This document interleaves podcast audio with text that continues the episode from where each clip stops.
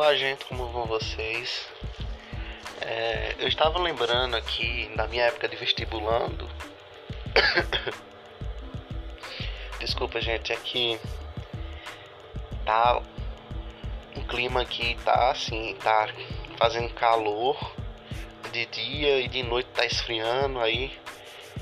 Não tem sistema imunológico que aguente, não tem nariz que aguente. É... Então, voltando, né? Eu tava lembrando aqui da minha época de vestibulando e eu via muitas pessoas na época, quando era. Isso foi o que? Há uns 4 anos atrás. É, foi bem isso aí. Uns 4 anos, isso não tem mais tempo. Não, não sei. É mais ou menos esse tempo aí o pessoal falando que ficava estudando 8 horas, 10 horas, 11 horas por dia.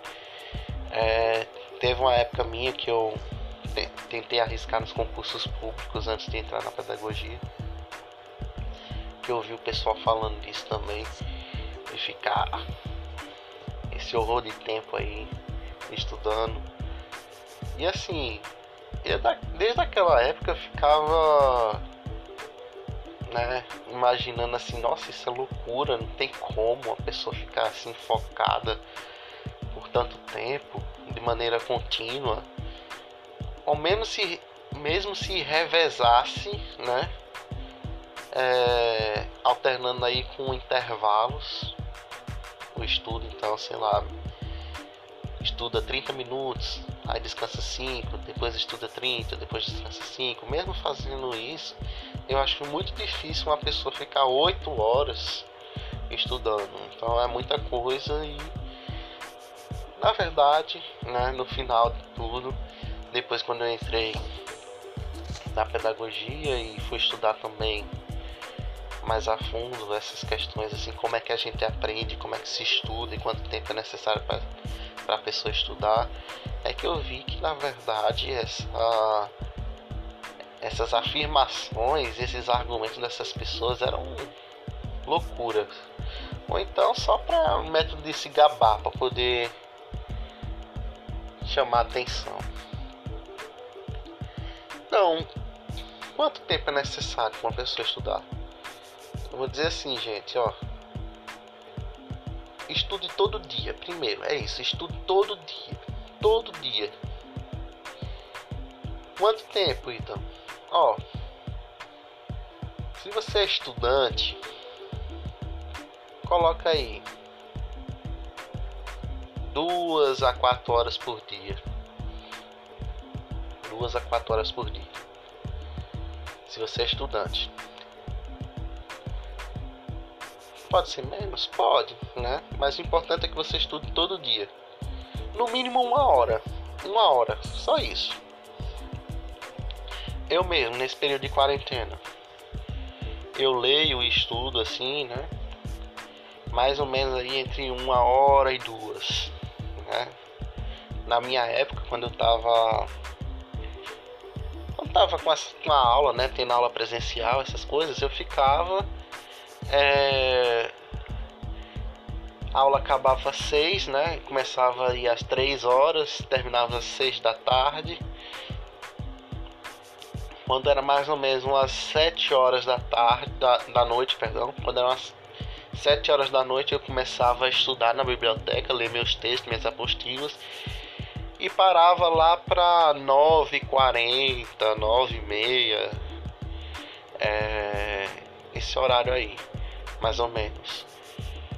Ou então às vezes eu ficava até 10 horas, porque eu parava de estudar na biblioteca, porque a biblioteca fechava. Eu acho que a biblioteca fechava era 9 horas. É, eu acho que era bem isso mesmo, a biblioteca fechava umas 9 horas. Aí eu saía da biblioteca, ia para um canto, sentava e continuava a ler, se ainda não tivesse terminado, né?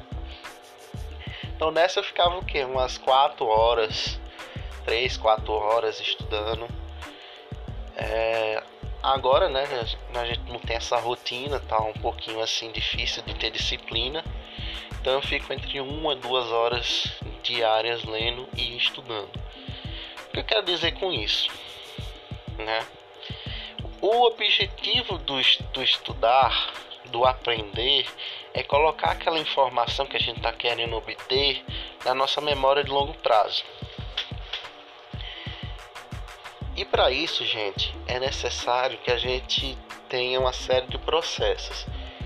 Principalmente qual? Dormir bem, se alimentar bem e ter prática de exercício. Ter o corpo bem, né? E eu, eu colocaria mais, né? Ter uma boa gestão emocional, ou seja, ter uma boa saúde mental. Porque a neurociência já comprovou que quando gerimos bem nossas emoções e sentimentos, quando estamos bem com nós mesmos e quando temos prazer naquilo que estudamos, fixamos melhor conteúdo.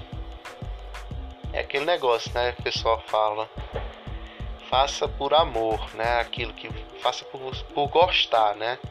Estude aquilo que você gosta, aquilo que você ama, que você vai longe.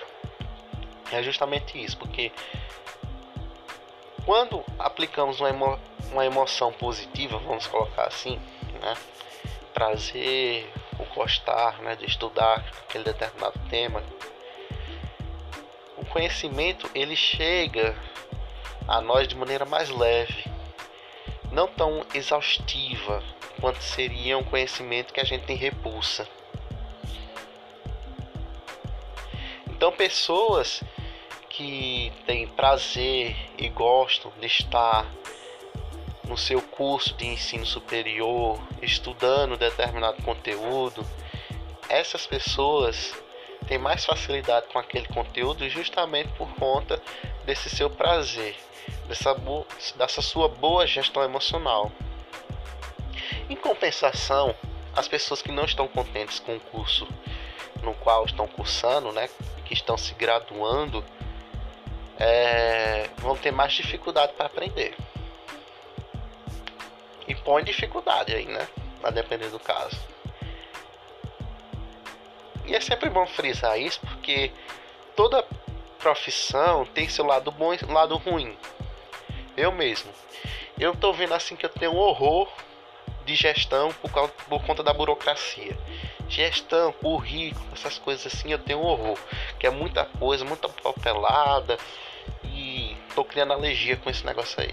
Então, pro provavelmente, quando eu estiver pagando a meu último estágio, que é na coordenação, eu acho que eu vou sofrer um pouquinho. Mas eu vou aprender, né? As coisas que eu, que eu tenho que aprender.